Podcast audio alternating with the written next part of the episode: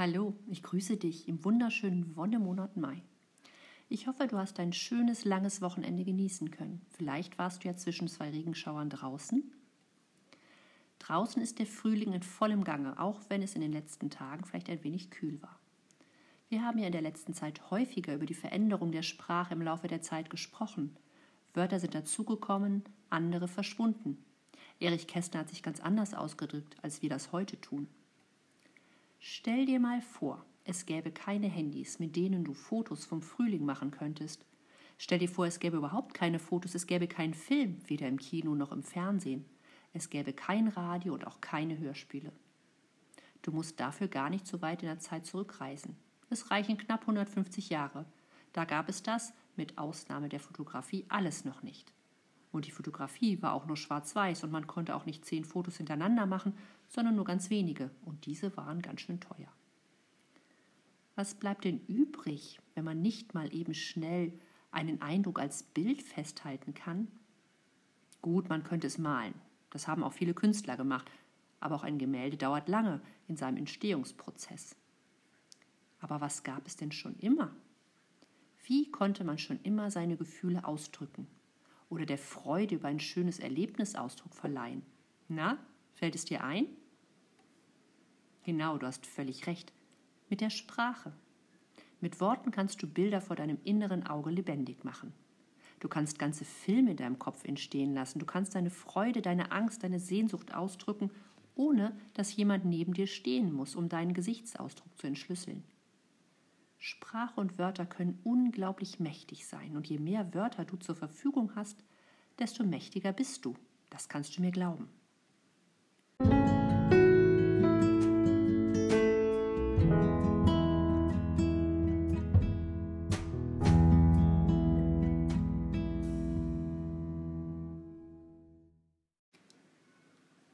Wenn also ein wortgewandter Mensch vor 150 Jahren seine Freude zum Beispiel über einen wunderschönen Frühlingstag übermitteln wollte, dann hat er das nicht mit einem Foto über eine WhatsApp-Nachricht mit einem Emoji gemacht, sondern er hat wahrscheinlich ein Gedicht geschrieben.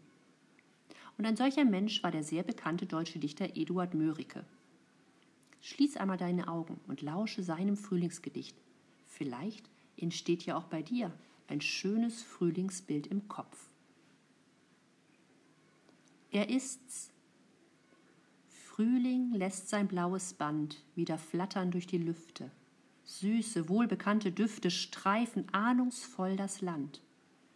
Veilchen träumen schon, wollen balde kommen. Horch, von fern ein leiser Harfenton.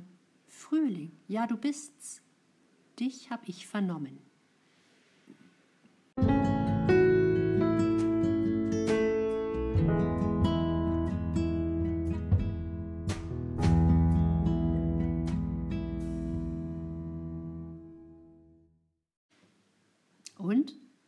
Du einen Schnappschuss machen können? Konntest du dich in die Stimmung des Gedichts fallen lassen? Ich werde dir jetzt ab und zu mal ein Gedicht vorlesen, denn Gedichte sind die kunstvollste Form der Sprache. Jedes Wort ist genau überlegt. Hier kannst du also das ein oder andere Wort für deinen eigenen Wortschatz sammeln. Genug in der Sprache geschwelgt. Was machst du heute in der Deutschstunde? Als erstes suchst du dir wieder eine Aufgabe aus dem Bei mir zu Hause Heft. Vielleicht suchst du dir ja auch eine Aufgabe aus, bei der du ein Gedicht schreiben sollst. Ich habe im Padlet inzwischen auch die Gebrauchsanweisung für das Elfchen, das Bildgedicht und die Gestaltung einer Mindmap hochgeladen, falls du da noch Unterstützung brauchst. Nachdem du deine Aufgabe bearbeitet hast, schicke ich dich wieder auf eine kleine Bewegungsreise, bevor wir das nächste Kapitel aus Erich Kästners Kindheit hören. Für heute brauchst du folgende Materialien. Deine Federtasche, dein Ich bei mir zu Hause Heft und das Aufgabenheft. Hopp, hol die Sachen jetzt bitte.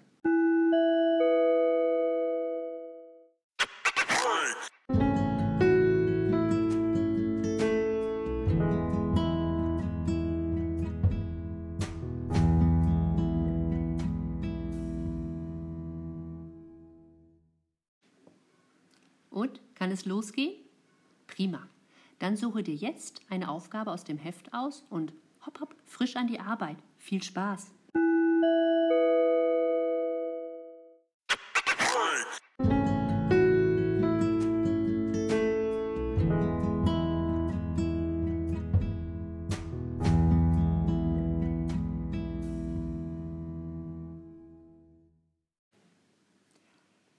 Zu gerne würde ich wissen, welche Aufgabe du dir heute ausgesucht hast. Hast du ein Elfchen zu deinem Blick aus dem Fenster geschrieben? Oder ein Bildgedicht gestaltet zu einer Person, die dich besuchen soll? Oder vielleicht einer Akrostichon zu deinen Zukunftswünschen? Oder etwas ganz anderes? Ich bin gespannt. Schreibe es mir doch bitte ins Padlet. Hake bitte im Wochenplan noch ab, dass du deine Aufgabe für heute erledigt hast und bei den Aufgaben, welche Aufgabe du erledigt hast. Dann kannst du dich ins Bewegungsgeschehen stürzen. Sei gespannt.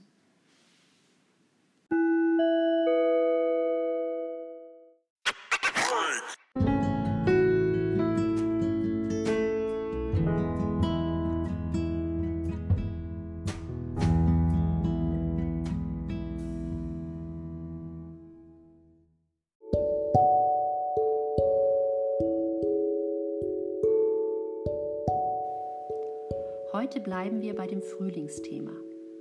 Du befindest dich auf einer großen, wunderschönen Blumenwiese. Der Wind streift durch die langen Grashalme und die bunten Wiesenblumen. Und mittendrin, da bist du.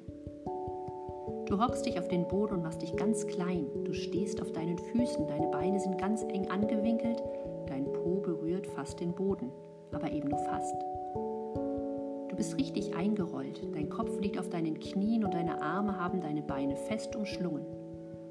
Bist eine kleine Pflanzenknolle und wartest nur darauf, zu einer wunderschönen Blume erblühen zu dürfen. Die Sonne scheint dir auf den Kopf und du möchtest dich ihr entgegenstrecken. Du hebst den Kopf und streckst nur deinen Kopf nach oben. Auch deine langen blättrigen Arme wollen sich der Sonne entgegenstrecken. Langsam löst du sie von deinen Beinen und streckst erst den rechten Arm weit nach oben dann den linken Arm, so weit wie es geht. Das machst du natürlich alles ohne umzukippen. Deine Knie sind noch immer an deinen Oberkörper gepresst. Jetzt aber kippst du deine Knie nach vorne, sodass sie auf dem Fußboden liegen Deine Füße stellst du auf und nun versuchst du dich langsam aufzustellen, ohne dabei umzukippen. Deine Arme sind noch immer in Richtung Sonne, also nach oben ausgestreckt. Langsam stehst du auf. Jetzt stehst du kerzengerade und bist zu einer großen stattlichen Blume erblüht. Deine Arme senkst du auf Schulterhöhe. So stehst du einige Augenblicke. Deine Füße sind als Wurzeln fest mit dem Boden verbunden.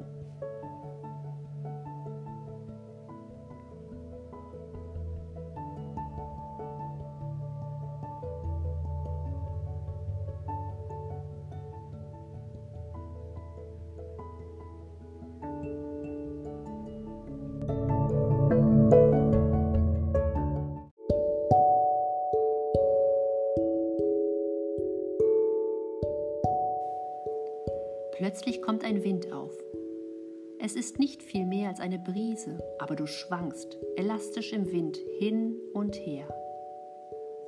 Du verlagerst dein Gewicht auf den linken Fuß und streckst deinen linken Arm weit nach links außen, so weit du kannst, ohne dass du das Gleichgewicht verlierst oder deinen Fuß den Boden verlässt.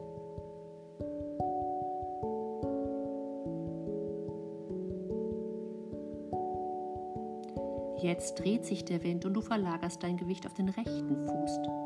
Du streckst deinen rechten Arm so weit nach außen, wie es dir gelingt, ohne dass dein linker Fuß den Boden verlässt. Das machst du jetzt einige Male hin und her, hin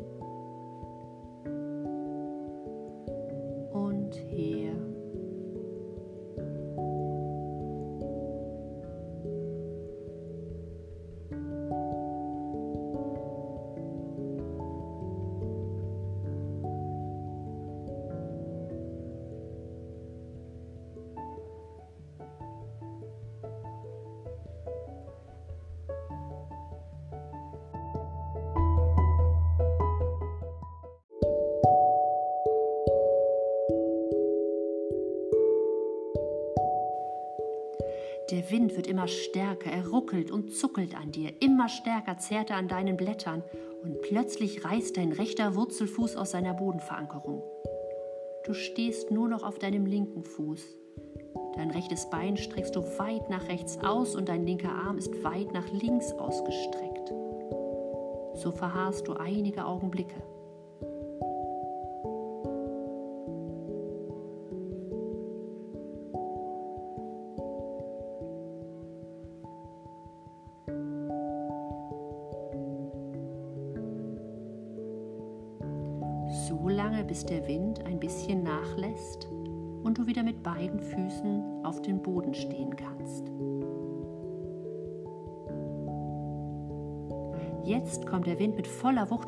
Anderen Seite. Dein Gewicht ist auf dem rechten Fuß. Dein linkes Bein streckst du in die Luft und deinen rechten Arm streckst du so weit nach rechts außen, wie es geht. Auch hier bleibst du einige Augenblicke, denn der starke Wind gibt dir keine Chance, dich wieder zurückzubewegen.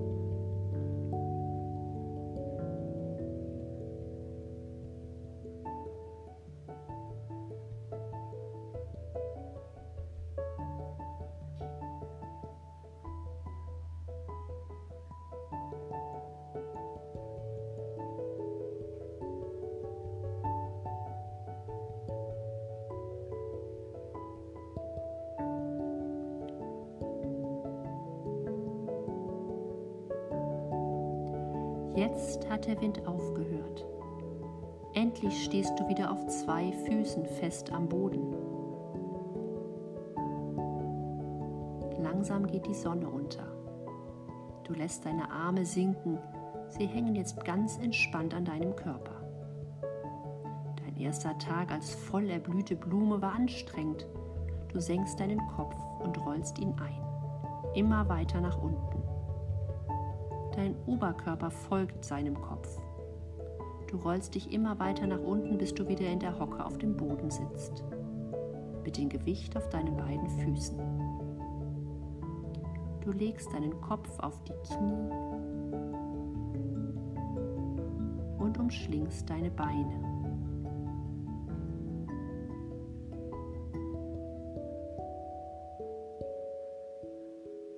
Es ist Abend geworden atmest tief ein und wieder aus. Was für ein schöner Frühlingstag war das.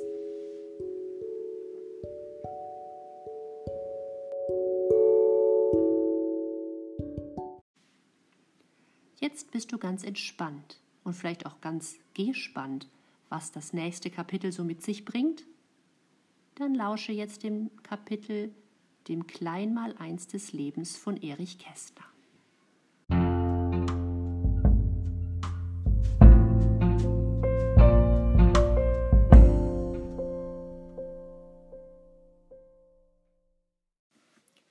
Das neunte Kapitel vom Kleinmaleins des Lebens. Die ersten Schuljahre flossen friedlich und freundlich dahin. Lehrer Bremser musste sich nicht allzu sehr über uns ärgern, und auch wir waren mit ihm recht zufrieden. Vor den Osterferien wurden feierlich die Zensuren verteilt. Die Eltern durften dabei sein, und um sie zu erfreuen, sangen wir Kinderlieder und deklamierten Lesebuchgedichte. Da ich damals für besondere Gelegenheiten einen Samtanzug trug und als Vortragskünstler unentbehrlich zu sein schien, nickten die Erwachsenen, wenn ich aufstand und zur Saalmitte schritt, einander lächelnd zu und murmelten, die kleine Samthose macht auch wieder mit. Die kleine Samthose, das war ich. Und Frau Kästner setzte sich, stolz geschwellt, kerzengerade. Sie hatte, im Gegensatz zu mir, keinerlei Lampenfieber und nicht die minste Sorge, ich könne stecken bleiben. Sie behielt wie immer recht. Ich blieb nicht stecken. Die Zensuren waren wie immer vorzüglich. Und auf dem Nachhauseweg gingen wir in die Konditorei Parseval, wo ich mit Bienenstich, Prasselkuchen und heißer Schokolade traktiert wurde. Wisst ihr, was Prasselkuchen ist? Nein? Ach, ihr Ärmsten. Da ich Lehrer werden wollte und sollte, gab es bei Zeiten mancherlei zu bedenken, und es wurde bei Zeiten bedacht. Die Ausbildung würde Geld kosten. Die Jahre im Internat würden Geld kosten. Das Schulgeld würde Geld kosten. Der Klavierunterricht würde Geld kosten. Und das Klavier selber würde auch Geld kosten. Es kostete dann, ich weiß es noch genau, gebraucht und aus privater Hand 800 Mark. Das war ein Vermögen. Mein Vater hatte längst begonnen, nach Feierabend daheim für Nachbarn und Verwandte Taschen und Mappen instand zu setzen, Schuhe zu besohlen, Ranzen und Koffer nachzunähen und unzerreißbare Portemonnaies und Brieftaschen herzustellen, die das Entzücken der Kundschaft wachriefen. Er saß mit der Zigarre im Mund neben dem Küchenfenster auf seinem Schusterschemel und hantierte unermüdlich mit Nägeln, Stiften, Sandpapier, Pechfaden, Wachs und Nadeln, mit Hammer, Messer, Knieriemen, Schmiege und Falzbein, und auf dem Herd neben der Nudelsuppe kochte der Leim im Topf. Wisst ihr, wie kochender und brutzelnder Leim riecht? Noch dazu in der Küche? Für einen Sattler und Tapezierer mag er ja wie Rosenwasser duften, doch für eine Frau, die am Herd steht und abends das Mittagessen vorkocht, stinkt er wie tausend ungewaschene Teufel. Die Nudelsuppe, das Rindfleisch, die weißen Bohnen und die Linsen, alles, was sie kochte, erklärte meine Mutter, rieche und schmecke nach Leim, und nun sei damit Schluss. So wurde mein Vater aus dem Küchenparadies vertrieben. Er ging in die Verbannung. Von nun an saß er abends hinter dem Lattenverschlag zwischen unseren Kohlen, Briketts und Kartoffeln, mit der Strickjacke und dicken Filzpantoffeln, darunter im Keller.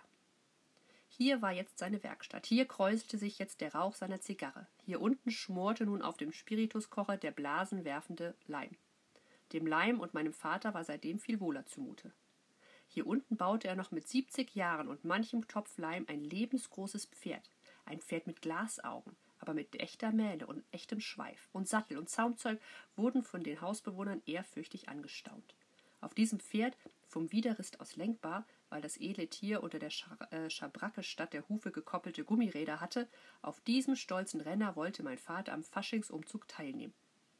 Doch daraus wurde leider nichts, denn der Motor des Pferdes, ein gleichfalls 70-jähriger Bekannter, der unter der Schabracke verborgen Pferd und Reiter hätte schieben müssen, bekam die Grippe. So fiel der schöne Plan ins Wasser. Doch mein Vater trug auch diese Enttäuschung mit der ihm eigenen Geduld. Der Geduldsphasen riss, der Geduldsphasen riss ihm in einem geduldigen Leben nur ganz, ganz selten. Er war stets ein Mann des Handwerks und fast immer ein Mann im Lächeln. Er ist es auch heute noch.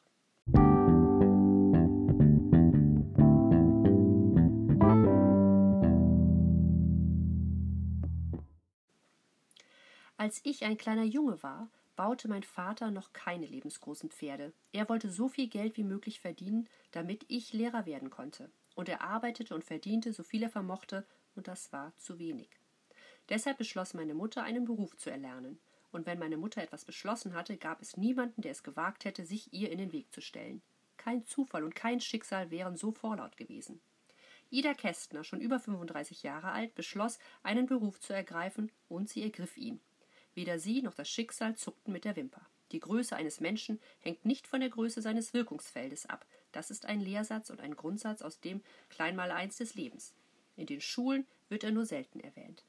Meine Mutter wollte trotz ihres Alters wie ein Lehrling das Frisieren erlernen und eine selbstständige Friseuse werden.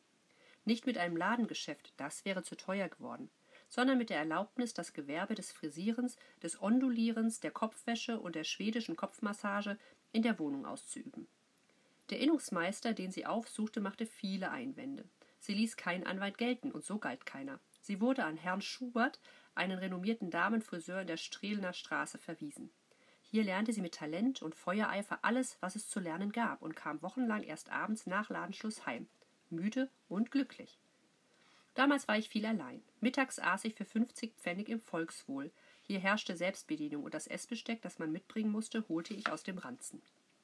Zu Hause spielte ich mit Mamas Schlüsselbund Wohnungsinhaber, machte Schularbeiten und Besorgungen, holte Holz und Kohlen aus dem Keller, schob Briketts in den Ofen, kochte und trank mit Lehrer Schuri, wenn er heimgekommen war, Kaffee und ging, während er sein Nachmittagsschläfchen auf dem grünen Sofa erledigte, in den Hof. Wenn er wieder fort war, wusch und schälte ich Kartoffeln, schnitt mich ein bisschen in den Finger und las, bis es dämmerte. Oder ich marschierte quer durch die Stadt und holte meine Mutter bei Schuberts ab. Wenn ich aus Angst, zu spät zu kommen, zu früh kam, sah ich zu, wie sie die Brenneisen schwang, erst an einem Stück Seidenpapier ausprobierte und dann an den meterlangen Haaren der Kundinnen. Die Frauen hatten ja damals noch lange Haare, und bei manchen reichten sie bis in die Kniekehlen. Es roch nach Parfüm und Birkenwasser. Die Kundinnen blickten unverwandt in den Spiegel und begutachteten die Frisur, die unter Mamas flinken Händen und unter Zuhilfenahme von Haarwolle, Brillantine und Lockennadeln hervorwuchs. Zuweilen blieb Meister Schubert im weißen Kittel neben seiner Schülerin und deren Opfer stehen, lobte oder griff kurz ein und zeigte sich von Woche zu Woche zufriedener. Schließlich teilte er der Innung mit, dass die Hospitantin bei ihm alles Erforderliche gelernt habe für ihr Handwerk, viel Geschick und Geschmack besitze und dass er als Meister und Inhaber goldener und silberner Medaillen die Zulassung der Antragstellerin entschieden befürworte. Daraufhin erhielt Frau Ida Amalia Kästner, geborene Augustin, eine Urkunde, worauf der Vorgenannten erlaubt wurde, sich als selbstständige Friseuse zu bezeichnen und zu betätigen. Daraufhin holte ich am selben Abend in der Restauration Sibyllenort, Ecke Jordanstraße, zwei Liter einfaches Bier und der Sieg wurde gewaltig gefeiert.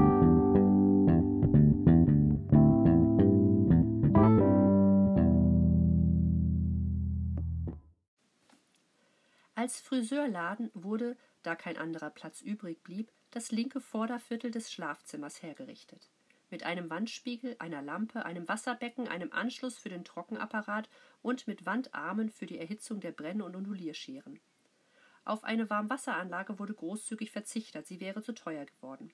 Die Herstellung heißen Wassers für die Kopfwäsche auf den Gasflammen in der Küche wurde mir übertragen, und ich habe in den folgenden Jahren ganz gewiss Tausende von Krügen aus der Küche ins Schlafzimmer transportiert.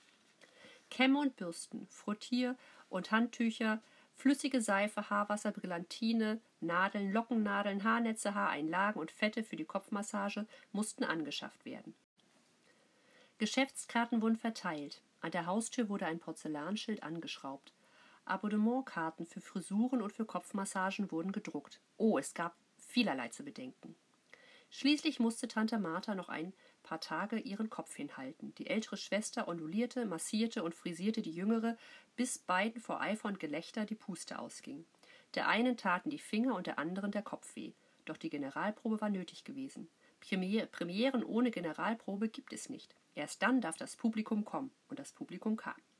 Die Frau Bäckermeisterin Wirt und die Frau Bäckermeisterin Ziesche, die Frau Fleischermeisterin Kiesling und die Frau Gemüsehändlerin Kletsch, die Frauen des Klempnermeisters äh, des Fahrradhändlers, des Tischlermeisters, des Blumenhändlers, des Drogisten und des Papierwarengeschäftsinhabers, die Frau des Schneidermeisters Großhennig, des Weiß- und Kurzwarenhändlers Kühne, des Restaurateurs, des Fotografen, des Apothekers, des Spirituosenhändlers, des Kohlenhändlers, des Wäschereibesitzers Bauer, die Inhaberin des Milchgeschäfts, die Töchter dieser Frauen, die Leiterinnen von Filialen und die Verkäuferin, alle strömten herbei.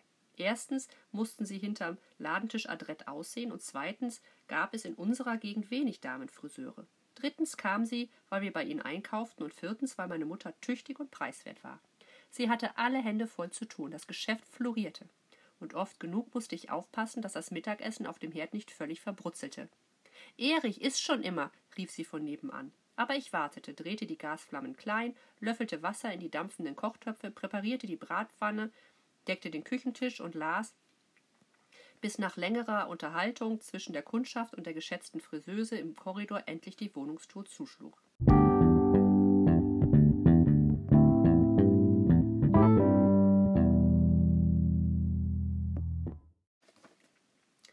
Die geschätzte Friseuse wirkte auch außer Haus. Dann packte sie ihr Handwerkszeug samt dem Spirituosenbrenner in die Mappe und eilte im Geschwindeschritt bis, wenn es sein musste, in die entferntesten Stadtviertel. Diese beruflichen Gewaltmärsche galten vor allem den Kundinnen im festen Abonnement. Auf sie musste besondere Rücksicht genommen werden, denn sie waren ja schließlich das Rückgrat des Geschäfts. Sie zahlten ja zehn oder zwanzig Frisuren oder Massagen auf einmal. Unter den Abonnentinnen befand sich die Gattin eines reichen Juweliers, aber auch eine ärmliche Hausiererin, und gerade an sie erinnere ich mich gut. Sie hieß Fräulein Jänichen, wohnte am Turnerweg über einer Kneipe in einem trostlosen Zimmer und konnte sich nicht selbst frisieren, weil sie ein Krüppel war. Ihre Hände, aber auch die Füße, ja der ganze Körper, alles war krumm und schief und verbogen. Niemand kümmerte sich um die unglückliche Person. Und so humpelte sie, auf eine kurze und eine längere Krücke gestützt, mit einer schweren Kiepe auf dem Buckel übers Land. Sie klingelte bei den Bauern und verkaufte allerlei kleinen Hausrat, Knöpfe, Bänder, Sicherheitsnadeln, Borten, Schnürsenkel, Schürzen, Wetzsteine, Gasanzünder, Nähseide, Strickwolle, Häkeldeckchen, Taschenmesser, Bleistifte und vieles andere. Und gerade weil sie so abschreckend aussah, die Arme legte sie besonderen Wert darauf, schön frisiert zu sein. Morgens gegen sechs Uhr musste meine Mutter aus dem Haus. Ich begleitete sie sehr, sehr oft, als würde es ihr dadurch leichter, das muffige Zimmer und den Anblick der unglückseligen Person zu ertragen. Eine halbe Stunde später halfen wir ihr, den schweren Korb mit den breiten Ledergurten zu schultern, und dann kroch und watschelte sie, auf die ungleichen Krücken gestützt, zum Neustädter Bahnhof, von wo aus sie in Vorortzüge auf die Dörfer fuhr. Sie wankte gebückt und nach beiden Seiten pendelnd, den Bahndamm entlang, hinein in die kühle Frühe und brauchte zehnmal mehr Zeit als die anderen Leute, die sie überholten. Es sah aus, als humple und trete sie auf der Stelle.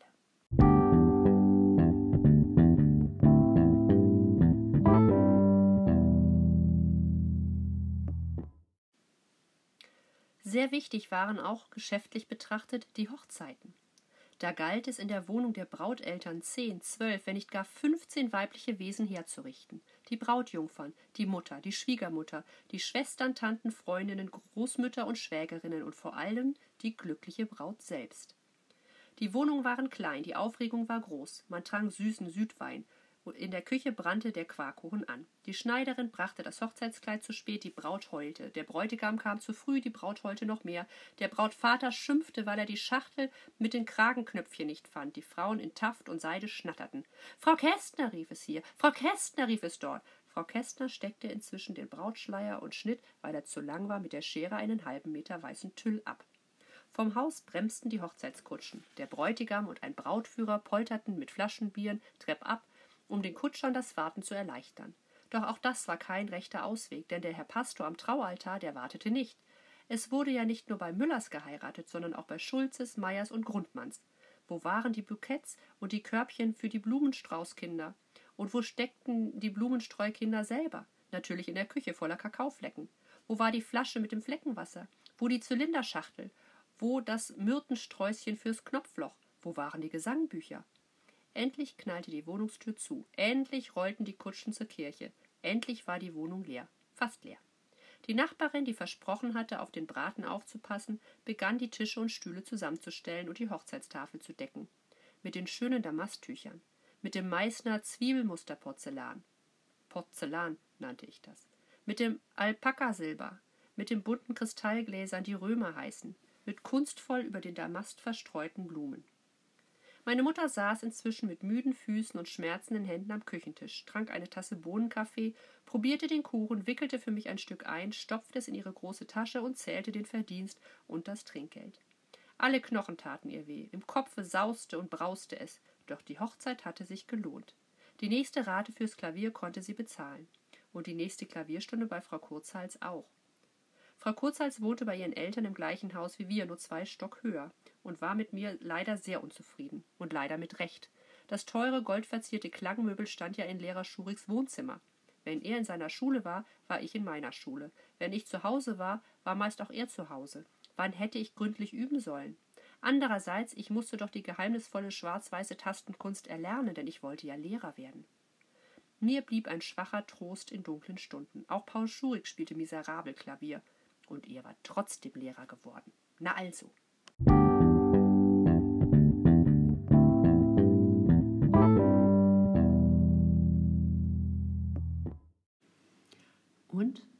Wie hat dir das heutige Kapitel gefallen? Ich finde es beeindruckend, wie zielstrebig die Mutter von Erich Kästner ist, damit er später einmal Lehrer werden kann. Damals hat offenbar die Ausbildung zum Lehrer Geld gekostet. Freilich kostet heute ein Studium auch Geld, allerdings nicht das Studium selbst, wohl aber alles drumherum. Wenn du studieren willst, musst du ja auch irgendwo wohnen. Du musst etwas essen, du brauchst Arbeitsmaterialien. Das kostet alles Geld. Vielleicht bezahlen das alles deine Eltern. Vielleicht kannst du aber auch BAföG beantragen. Das ist eine finanzielle Unterstützung für Studierende, deren Eltern es sich nicht leisten können, ihren Kindern die Lebensunterhaltungskosten, so nennt man Unterkunft und Verpflegung, zu finanzieren. Mit anderen Worten, wenn du später einmal studieren willst, solltest du das eigentlich auch können. Das, da hast du ganz schön großes Glück, findest du nicht auch? Aber stell dir mal vor, du wohnst in einer Dreizimmerwohnung. Zwei Zimmer davon wären untervermietet und das letzte Zimmer, in dem du mit deinen Eltern wohnst, wird jetzt auch noch ein Friseursalon. Und das alles nur, damit du später einmal die Ausbildung machst, die du dir wünschst? Das ist schon ziemlich verrückt, oder? Da kann ich verstehen, dass Erich Kästner ein so braver Junge war, denn seine Eltern hätten ja auf jeden Fall keine Zeit und auch keinen Platz gehabt, sich um ihn zu kümmern, wenn er zu viel Quatsch gemacht hätte. Hm. Mit diesen Nachdenkereien lasse ich dich für heute mal alleine.